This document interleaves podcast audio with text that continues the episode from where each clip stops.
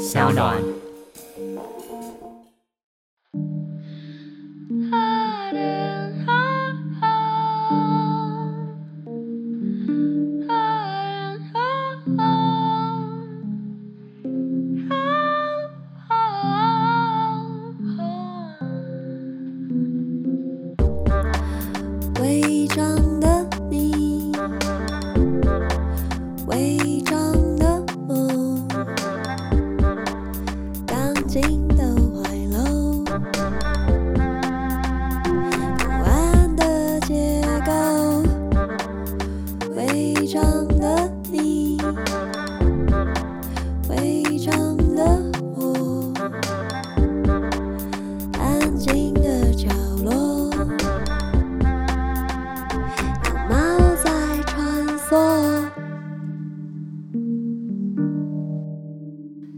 欢迎收听三号原创节目《违章女生 lalaLand》，我是主持人美女作家李平瑶。我们今天再度请到了客座主持人严娜女士。嗨，我是一个正在自己家里面的密室录音的客座主持人严娜。我们现在正在艰困的环境之中，持续为大家服务。呃，我们今天要录的是在家上班的第二集，然后这一集与上一集有点不同的事情是，我们两个的麦克风都到货啦，所以大家可以感觉一下有一些音质的神秘的差别，这样子。然后我们刚刚也尝试过了，对，我们就是离麦克风近一点的话，好像会有一些特别的压迫感，过度亲密的效果，所以大家可以感觉一下，或者是这么近的话，是否会感觉有一种夜光家族的主持人的声音呢？你们就试试看吧。对，而且因为我们刚刚短暂的开了一下视讯，但是发现如果开视讯的话，画面会 lag，所以我们现在又看不到彼此了。只是刚刚在看得到对方的短暂的时间里面，严娜那边的构图仿佛恐怖片一样，因为她坐在一个密室，灯光昏暗，然后戴着耳机，离镜头非常近，这很像很多好莱坞电影里面看到的 很神秘的画面。对，我现在正在对外星发送讯号，Mayday，Mayday，请来救救我们。好，我们这一集想要录跟居家上班有关的东西，然后上一集讲了一些呃在家上班会做的一些仪式感，毕竟我们两个都是在家上班界的就是大前辈，这样 就是请教我们一声学姐。那我们这一集 对，可以就是帮我买炒炒面面包吗？不给你钱这样。好，这一集想要录的事情是 居家上班的时候，我们不，我唱歌没有很难听。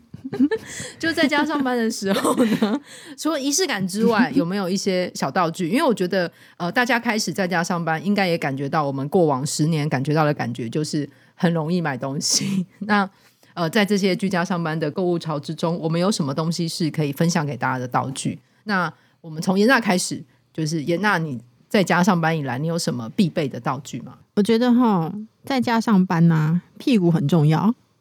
不知道各位朋友们，因为在家上班，你就不会说，比如说走去茶水间倒个水，然后去隔壁的办公室跟同事聊个天嘛。你就是 alone 一个人坐在你的椅子上面。所以呢，我觉得，呃，我第一个会购入的应该是就是可以调整那个椅背。可以调整椅背的那个符合人体工学、具有完美曲线、符合我背部的一个靠垫，这个我觉得就居家上班的良伴。但我就是不会告诉大家是哪一个品牌的，这样以免有置入的嫌疑。好，我觉得他不知道美女作家，你最近的那个坐骨神经还好吗？好邪恶的一个问题。我最近有个困扰，就是因为我我有旧伤，然后就是有肩膀旧伤跟一直久坐，所以我会就是去做一些。呃，复健，但是因为最近我都无法去复健，所以每天都觉得非常疼痛，这样子。哎、对我也是，而且我都会，你知道，比如说我们上个礼拜上一次聊的那个是仪式感嘛，我们不是有谈到说要切分上班下班的时间吗？那我就是遵照了这个仪式来进行我的规划，我的每一日。那我现在就是下班的时候就立刻从桌书桌这边冲到沙发，然后就瘫倒，就开始看就是 Netflix 这样，所以我就导致呢我的。躺姿是十分的，就是不符合人体工学，所以我现在左边腰是剧痛。我觉得久坐这件事情啊，就是我开始工作以来，我其实很避免久坐，因为我觉得我们这种就是现代上班的人，其实因为在电脑前面很久，但是你又很难避免这件事情。那我前几年其实就做了一个改变，就是我买了一个新的桌子，那这个桌子就是跟一般的桌子有一点不一样的地方是，它是可以调整高度的。所以我每天在上班之前，我可能会决定，哎，那我要坐一下，还是我要站起来？所以我会把它调高调低，就是我随时可能是呃会站立工作一阵子再改坐下。我觉得你如果有一个可以调整高度的桌子，再搭一个好的椅子，然后最好是还可以把你的荧幕降，就是架高，让你不要那个脊椎太弯。你可以眼睛跟你的荧幕平视。我觉得其实居家上班这几个道具其实都要先传起来，这是我的小小的建议。对，我觉得好像因为之前有很多 SOHO 族在分享，到底他们在家是站着工作还是坐着工作？好像蛮多人是站着工作的吼，就是好像、呃站起来，然后偶尔舒展一下你的屁股。才不会就是什么坐骨神经痛啊，不然就椎间盘突出啊，感觉是什么健身中医要来广告了这样。那如果大家对于说就是上班上一上，或者在家上班，然后觉得坐太久应该怎么站起来偶尔活动一下的话呢，就请大家可以听我们上一集的仪式感里面有一个小小的自我练习。而且我觉得，除了那个你要有吃饭的吃三餐的这个仪式感，或是你活动，因为我想大家在办公室上班的时候，你要倒水啊、上厕所啊，其实距离都是有一点距离的吧。我以前在公司上班的时候，厕所是呃，就是你整个整整层办公大楼共用的地方，所以你还要走出你的公司走出去嘛。可是，在你家，你其实去去所有地方距离都非常近，甚至我工作餐桌旁边就是冰箱，我可以伸手打开冰箱，不用离开我位置。但我觉得这件事情本身是很危险的。那呃，现在如果大家有智慧手环或者手机，我觉得可以调整一个东西，就是你看你可不可以每一个小时都起来走一走？我觉得要记得走动，要记得维持一个你还在动，而不是你从早上吃完饭就坐在电脑前面坐坐七八个小时。我觉得这件事也是蛮重要的。嗯嗯嗯。然后因为我觉得好像一坐太久啊，就有时候是桌子高度不太对啦，所以会就脖子很痛，然后就是三叉神经开始剧痛。所以我觉得那个。大家可以买一些芳香物，其实蛮有用的。就我们有聊到说，我们喜欢的是秘鲁圣木。秘鲁圣木它其实就是一点，嗯、然后它会有一些烟雾，就大家可以绕着自己的身体，可能绕个三四圈呐、啊，然后不然就是去你的书办公的那个书桌旁边走动一下，把让那个烟雾充满空间，然后它自动就会熄灭。所以我觉得是一个蛮好的小物，这样就也欢迎大家购入，但不要找我们买，我们没有在卖圣木。我觉得圣木真的很不错哎、欸，就是就是，我觉得你、啊、你把那个空间的的那个气氛可以整个调整，最快的方式除了光线之外就是味道。你早上点一下，就觉得整个空间跟你自己都被净化了，就点起来。而且严娜刚讲，你会你说你会绕三圈吗？对啊，因为那个圣木它的它不会让熊熊的燃烧嘛，它就是很温和的烟，所以我都会在我头天灵盖那边绕两圈，然后再上下刷我的身体，这样我就觉得哇，整个人被净化，可以开始充满干净的一天。好，我下次也要尝试这个旋转跳跃闭上眼的洗涤的方式，这样是不是有点疯？对，而且因为我还找找到我前几年去日本，就是大家去日本不知道会买什么，我就是其实我很喜欢买熏香，然后我买一些松茸糖啊那种，或是一些其他牌子的那种小盒的熏香，然后在最近就其实非常适合点起来，你每天点不同的熏香，甚至是他们会出有季节感的熏香，点起来真的是心情完全不一样。然后只是我家里有猫嘛，所以大家如果家里有小动物的话，其实要保持通风再去点，我觉得味道是一个蛮好的着重点。对，而且我觉得味道会改变整个空间的氛围。就就算你在同一个地方工作，就觉得哇，天哪，好腻，好像被囚禁哦。但只要点一个味道，比如说像小光说，可能有一些味道是代表某一些季节啊，就会整个立刻有穿越时空的感觉。所以我觉得改变你工作附近的味气场，然后是透过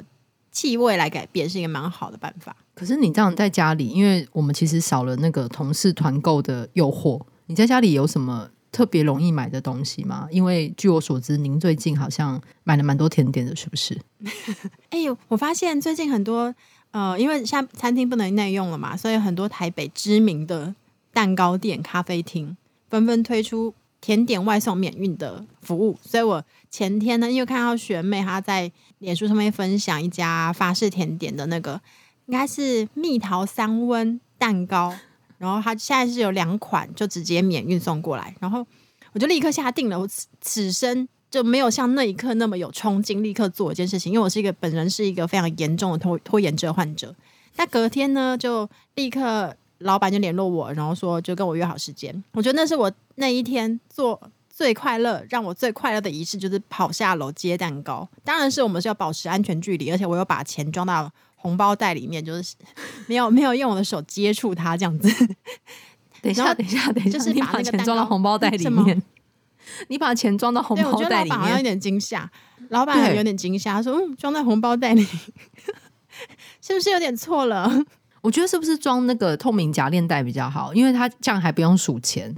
你从那个透明袋子就可以看到内容物，然后又好好就是消毒。因为装红包袋这整个氛围非常奇怪，感觉打开会有你的 line，打开会有你的联络方式或是生辰八字。我是想要带着祝福的心情，一种祝福喜悦的心情，而且还有一一撮头发。我觉得是老板亲送吧，是老板亲送的感觉，因为她好像是一个年轻的女生，然后看到红包袋还吱咯咯的笑两声，这样红包袋这，我最近得到了一些，那大家可以用汇款的吗？嗯、我觉得汇款蛮蛮不错的，而且最近如果可能一周出去才买一次，我都是会尽量用那个就是行动支付，因为我觉得要要这边找钱，大家什么都很增加接触点，所以尽量用行动支付。那如果真的要付钱或干嘛的，我最近得到一个朋友之前送的东西，它是那个呃，就是槟榔摊的包装包装夹链袋。然后我最近好喜欢用那个装东西哦，嗯，我下次可以给你一些，你可以带那个给甜点店。拜托，他应该会觉得我更奇怪，可能台北的那个甜点店都会流传一个什么，就是每每次会给什么槟榔夹链袋的奇怪的女性，就大家不要让她觉得之类的。流传起来变成说有个女性买甜点，每次都用红包袋装，这件事会好一点吗？好，对不起，我下次会用汇款的。请而且很像以前台北的面店老板再给我一次机会，很像都市传说，就是他那个有什么面摊前面午夜出来摆摊，然后。都会放一碗一个碗公的水，然后拿到钱都会往里面丢。你要变成那样子的一个都市传说吗？好啦好啦好啦，我下次就用汇款的嘛，我就像一个正常人一样这样。而且我觉得，为什么我们这这两集要，或是下一集可能还还会继续给大家一些居家办公呃，或是居家生活的疗愈方法。那是因为我们现在可能要有一个心理准备，是这个状态短期内不会改变。我觉得先先预备着这个心理，然后你就不会觉得说啊，我一下子就可以警惕放松，我就去立刻去哪里住民宿啊什么的，或者是呃居家，你把它看成一个比较延长的状态的时候，你也比较好调配你自己每天应该要怎么去生活。就那个节奏感可能会跟之前完全不一样了，所以我觉得大家一起有这样的心理准备，然后我们一起想办法怎么让居家生活快乐一点，其实是一个就我们在这这几集里面想要做的事。是，而且我我觉得就是它的调整可能变成是呃，因为像一开始所有东西紧缩起来，然后我觉得大家都有一个焦虑感，所以好像虽然说宣布三级，但大家好像自主的都自述不出门，可是其实。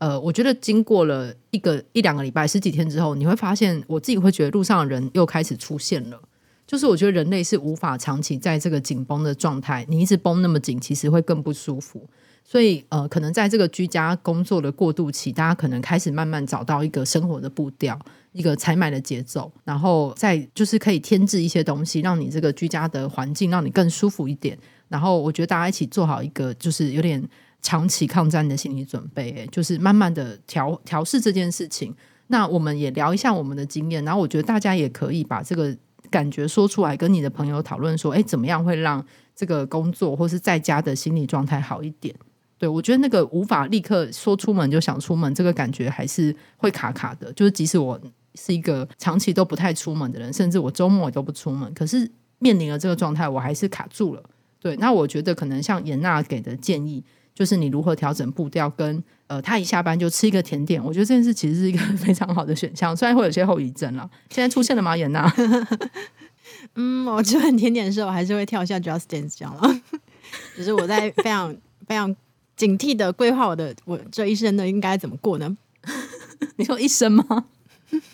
哦，对，我刚用了一生嘛。我这样再加久，我觉得时间感有点混乱。我觉得每一日都像一生一样。我希望大家不要变得跟我一样。我现在开始，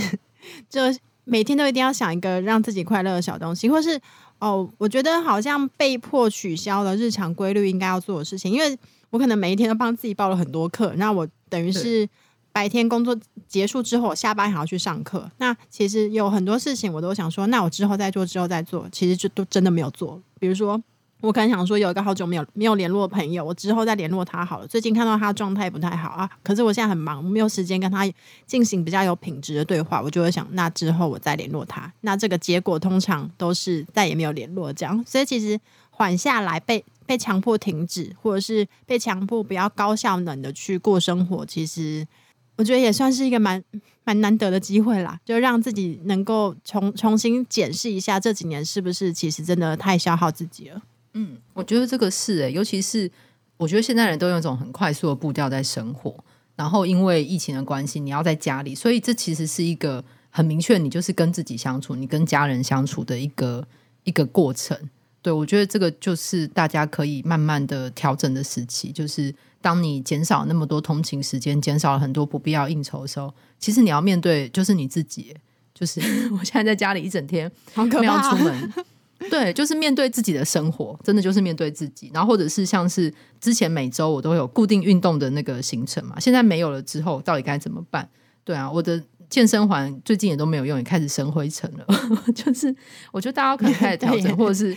对，或者是你加好友，你看一下朋友的进度，我觉得有点竞争心，或者。你可以在日常生活中找一个小小的放松，或是一个目标也好，我觉得可以参考。像之前那个旅德糕点大师陈思宏，他当时去年在柏林接近封城的时候，他是一直在做甜点，就即使很失败、很惨烈，也是一个 非常有趣的过程。我觉得大家好像现在刚刚好就是做那些不断的被自己给 delay，你自己告诉自己哦，之后可以再做的，好像可以把那个东西拉起来做了，可以开始调整。把那个生活中的所有的排序都再重新捋一遍，我觉得好像是那样的时候。对，我觉得好像我们至少有一点点幸运的地方，是因为呃，过去一年来，国外的朋友们都已经在经历这样的封城解封，然后又又封城的状态已经很久了。所以，其实最近在脸书上面看到蛮多住在国外的朋友，他们都会分享说啊，希望大家能意识到说，如果这是一个比较长期的事情的话，那个心理支撑是很重要的。所以，我也看到。有一个很久没有联络的学姐，她在分享，因为她住在英国，她说她在一年之中最常做的事情就是画素描，然后画世界各地的风景。我就看她分享，她从封城第一天画到最后一天的那个，天哪，最后整个变素描大师哎！对，我觉得可能大家之后可以变成什么大师？大家听得到我的猫在叫，对不对？哦，刚刚是你的猫叫吗？对，难道你觉得是我吗？我觉得你让我有点困扰，想说小光在撒娇吗？不要吧，不是不是，因为我们在录音的时候，他一直在我的电脑旁边 走来走去，他很想加入这个系列。对，我觉得，因为我觉得我们现在改居家录音也不错，因为会录到家里的一些环境音，我觉得蛮疗愈的吧。而且猫咪才是真正的居家隔离的大师，猫咪恨出门，他刚一直在旁边蹭来蹭去，然后我就把它挪到麦克风前面，他就讲了两声这样子，他可能也想做一些参与这样。谢谢这位远方的猫民众朋友，谢谢你的，他是就给我们一些小办法，这样对。而且他刚刚就是讲完之后，他就跳下去去抓抓东西了。他发现我无法制止他，所以他现在肆无忌惮的在抓抓。对，嗯，好可爱哟、哦！这样说我看不到，但光听就觉得很疗愈了。他跑去抓抓，滚来滚去。对，我觉得有个小物也是，就是我觉得家里有小动物的，我不知道心情会不会好一点呢？可是可能小动物心情没有很好，因为我也感觉到猫咪因为我一直在家 而露出了不耐烦的表情。人类到底什么时候会出门啊？烦死了！对，不要离我这么近，给我一点空间。然后我有看到一些朋友，就是因为都在家里，然后。一堆人在练各种，就是 H I I I T 跟塔巴塔之类的，就是感觉到时候解封之后，每个人出来都会有六块肌，感觉是这样的一个气氛嘛。因为现在大家在一个很呃很充满了高动能、高产量的一个气氛里面。对，我想说，这是一个 P K 赛吗？到时候全台湾都要出来露出肚子了吗？欸、这是什么叹气？有可能就是半年，半年过后，整个台湾岛都变成就是厨艺非常精湛，然后素描。非常优美之肌肉棒子，如果是这样的岛屿的话，其实好像也是不错啦。对，然后我刚好在那个升三级的前一天，我之前订的那个植物到货了，就是我订了一个鹿角蕨，然后所以就是开始居家的第一周，我其实成功的把我的鹿角蕨上板了。然后因为这件事情，呃，它上板之后呢，大概过了十天嘛，然后它在这几天长出新的叶子，然后我觉得这是一个非常有正向回馈的事情，就是。你亲手用钓鱼线把那些呃水苔啊，把植物把它绑成一个圆球，然后它好好的继续成长了。所以这这这件事情促使我想要继续买下去。我觉得这是一个我最近的模考，就是我好想要继续买植物哦。哎，对，因为你知道植物它是有家里面可能比较唯一有变化的，因为你看电视，然后就是家电，他们又不会今天突然长大。如果今天突然长大，嗯、你们可能会有点害怕。但是植物今天，你说今天突然长大是另外一根牙。你说我年初买了一个二十寸的电视，然后养到年底，哇，它变成五十寸，是这个感觉吗？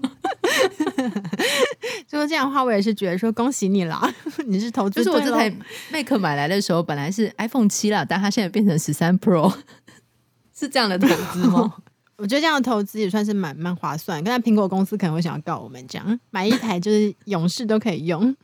我觉得这个时期养植物蛮好的，因为其实很多人呃，我发现很多人会在办公室养植物。然后最近居家上班的时候，我看到很多朋友的撤离是带着他的植物回家的，那个画面太像那个终极追杀令嘛，就是 你要就是带着植物坐捷运回家。那我觉得现在大家在家的时间那么多了，其实可以做一些就是。呃，之前一直想做，但是因为在家时间不够长，所以担心无法照顾的事情。那我觉得植物是一个好选择，尤其是我现在起床，其实会有一个过渡到工作中间的的时间，我其实是会去照顾植物，我会去浇水，然后去剪植物的叶子，或者是有一些可以移植这样子，然后或者是呃，你你看看他们每天的成长跟调整，然后会依照太阳光的太阳的方向，你调整植物的方向，看他们叶子怎么长。我觉得其实默默的非常疗愈，我觉得这是一个在家种植物，让那个这个世界再充满绿意的一个好时机。对，我现在因为想到我的植物还有两盆留在办公室，我现在觉得很焦虑。我可能要早一天把它们救回来，但是我会戴口罩出门的。可是你你这样是要带着植物做捷运吗？我要带着我的植物跟书，因为我还有一堆书，在我撤离的时候还来不及搬走。嗯。对，然后就我们会设想说，大家在家并不是说可以躺着就不做事情嘛，所以我们上一集有聊到说，在家工作如果能让自己比较有效率，不要把那个工作时间拉得比你去办公室还要长的话，有一个东西叫番茄钟嘛。但我最近就发现一个另外一种疗愈版的番茄钟，我觉得蛮适合在这边跟大家分享的。这个是我最近发现疗愈小物，它是一个 App 叫潮汐。然后是免费的，所以大家可以可以下载来用。它是把番茄钟的概念加上颂钵 App 的概念。然后我比如说我现在点专注，它有很多选项，我选专注，然后它会在半小时内计时，半小时内你要做好你等一下要做的事情。可是同时之间呢，它会播放很疗愈的声音。我现在就是放给大家听一下，有听到吗？这个是冥想。然后现在就下雨了，然后现在是来到了海边，最后用篝火来结束这一回合。哎，很棒，是不是很棒？当你在番茄钟本来觉得很紧张的时候呢，你就听到篝火在燃烧，因为白噪音其实也是帮助。呃，大家在工作的时候稳定身心的一个声音嘛，让一个像是大自然的声音在你旁边，就假装自己在大自然里面工作，其实也是蛮不错的啦。就推荐给大家这个疗愈的 App，同时又帮助你工作有效率。那我要推荐一个我用了蛮久的 App，它叫做 Insight Timer，就是内在的计时器嘛。然后它其实也有像严娜刚刚讲的那个音乐的功能，你可以选很多不同类型的音乐。然后还有睡眠的可以听的某一些频率，或是潮汐啊、下雨的声音，它有很多音效可以选。然后里面有一个我非常喜欢的功能叫 Timer，就是计时器。然后我不知道大家现在的呃感觉如何，但是呃，因为前几年我开始做瑜伽，然后觉得有时候浮躁的时候，你可以试着冥想或是静坐。那它这个 Insight Timer 其实可以设定你你要那个就是静坐的时间，例如说你设十分钟。然后它可以设定你开头跟结尾要什么音效，然后中间有一些介入的，就是其他的声音，我觉得非常不错。就是我我很喜欢用颂钵声开场，然后中间可能放一些下雨啊，或是呃其他的水声，然后结尾我会选那个铜锣，所以你冥想完十分钟，那个铜锣就会哐，你就当头棒喝，你就醒来了。对，然后你就可以开始做其他的事情了。我觉得在一些心浮气躁的时候，就是现在，与其你不断的去看各种新的资讯，为着你过资讯，或者是你整天盯着新闻看，我觉得还有时候可以看，就是做做这些，你去听你内在的声音，可以让你心情比较稳定一些。对，然后我现在另外一个就是 常常常在用的 app 叫做 Just Rain，就是就是下雨，然后我放给大家听一下，它就是会持续的稳定的有下雨声。我现在是不是感觉在雨中讲话？对啊，哎呀，好棒哦，很棒。然后它有另外的功能，是因为它的画，它的界面就是一直呈现下雨状嘛，所以呢，你只要用你的手指轻触那个你的手机，你就可以决定现在要下大雨还是下小雨，然后那个雨滴飘散的方向都由你来决定。所以你当觉得哇超烦躁的时候，我就会用手指去扰乱那个雨声，然后现在它就越下越大，越下越大，送啦！不是这样不会更烦躁吗？不是重点是我，哎、欸，我现在管不起来，他好像有自己的生命力，哎呀，好烦躁啊！管起来，吓死我，吓死我了！刚刚在一阵大雨之中，我慌了手脚。哎、欸，我我发现我喜欢的东西跟你有点接近哎，我最近就是一直很喜欢的一个频道，叫做在 YouTube 上面叫做 Relaxing Town，你可以 Google 看看，就是放松小镇。这个 Relaxing Town 它有个东西是，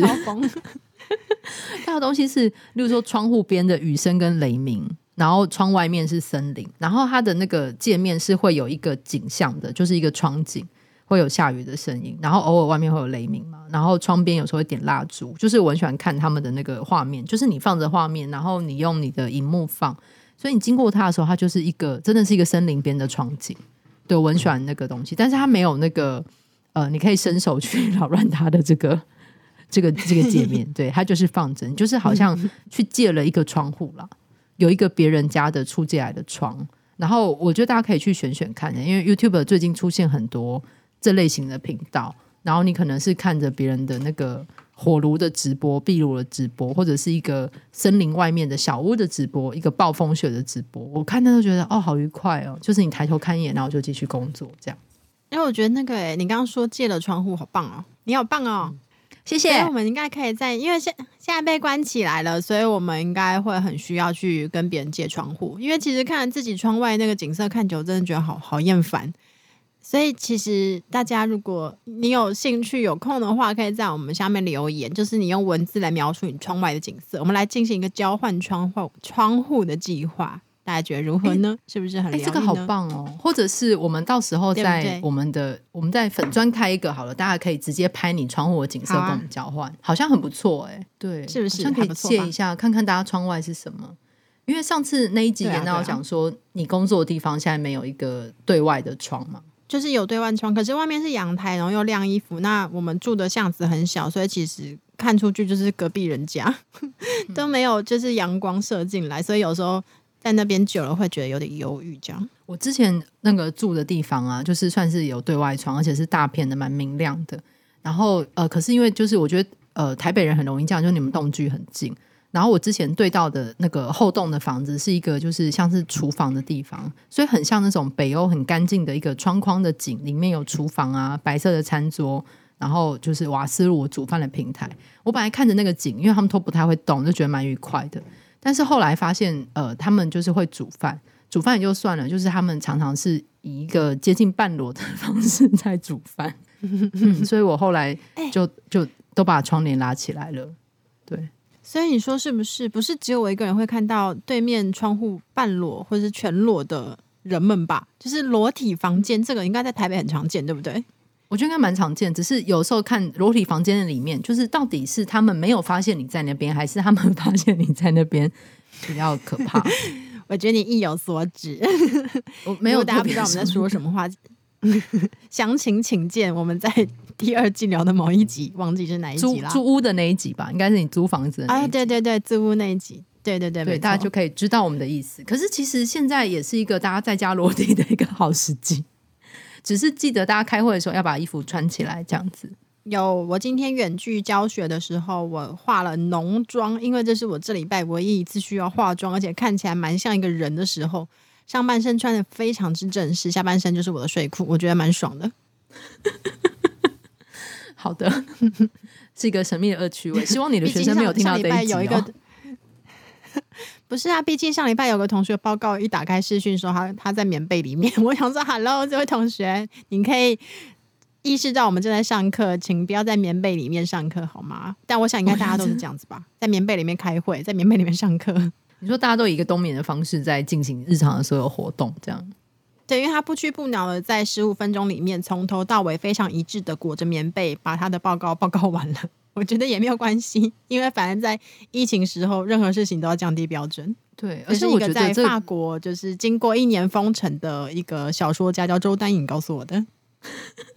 你说一切都要降低标准，对，讲我觉得这句话很受用，要降低标准，否则你会整个气起来。我觉得这句话很受用诶，因为就连很多平常就是不太不太理那个顾客的名店，现在都开始开放外带，然后外带就算了，还会打折。我觉得现在是大家对人生的万事万物都要打一点点折的时候，然后对自己也不要要求那么苛刻。对，如果你一开始在家上班，你就是很想睡，你就是很想吃，你就很想倒在沙发上，你就这样做。等到你觉得你这个。呃，心情上面的小小的一个假期过了之后，我们再慢慢调整到一个合适的步伐就好了，就是放松一点。对，因为前几天我看到我的现在呃，就是反正一起在做研究的朋友呢，他在他的脸书上面分享，因为北美他们疫情的关系封城嘛，很多活动都停办了。那可是本来已经习惯生活快节奏，然后高产量的这些，比如说教授嘛什么的，他们。反而更加的焦虑，因为他们会到处在凌晨四点的时候参加什么线上会议啊、学术研讨会，在六点举办啊等等的。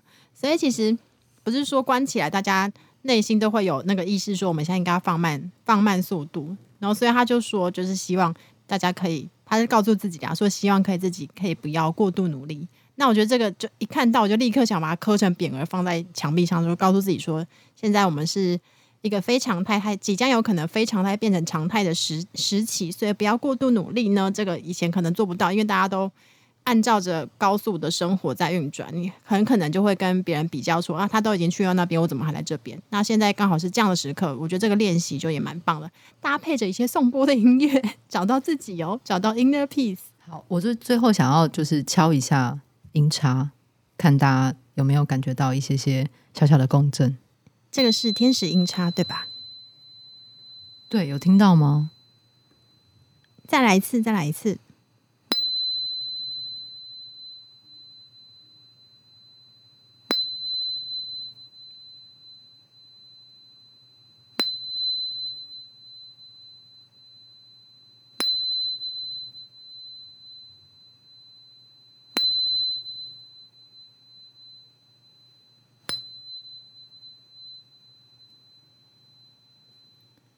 我觉得今天我们这一集呢，非常适合在最后来一个十分钟的大休息。如果你是在家收听的话，这边也许我们结束节目之后，你就就地躺下，然后把你的双手跟双脚轻松的打开，身上盖一个小小的毛巾，不要让自己着凉了。然后你就放任自己大休息。大休息又叫贪尸式嘛，所以我还蛮喜欢这个名称的，就是在此刻你就死亡了，然后休息大休息十分钟之后，你将重生。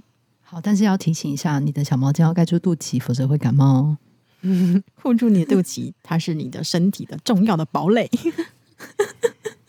好的，希望这集在家 工作的小屋，让能大家有一些些快乐的共鸣跟疗愈。然后你也可以提供给我们，就是你喜欢的道具或者小物或是什么呢？那我们就是下一集会聊一下在家工作的音乐。那有兴趣的朋友们，请继续跟上我们的更新。好，那大家祝大家身体健康，平安顺利，平安安康。拜拜。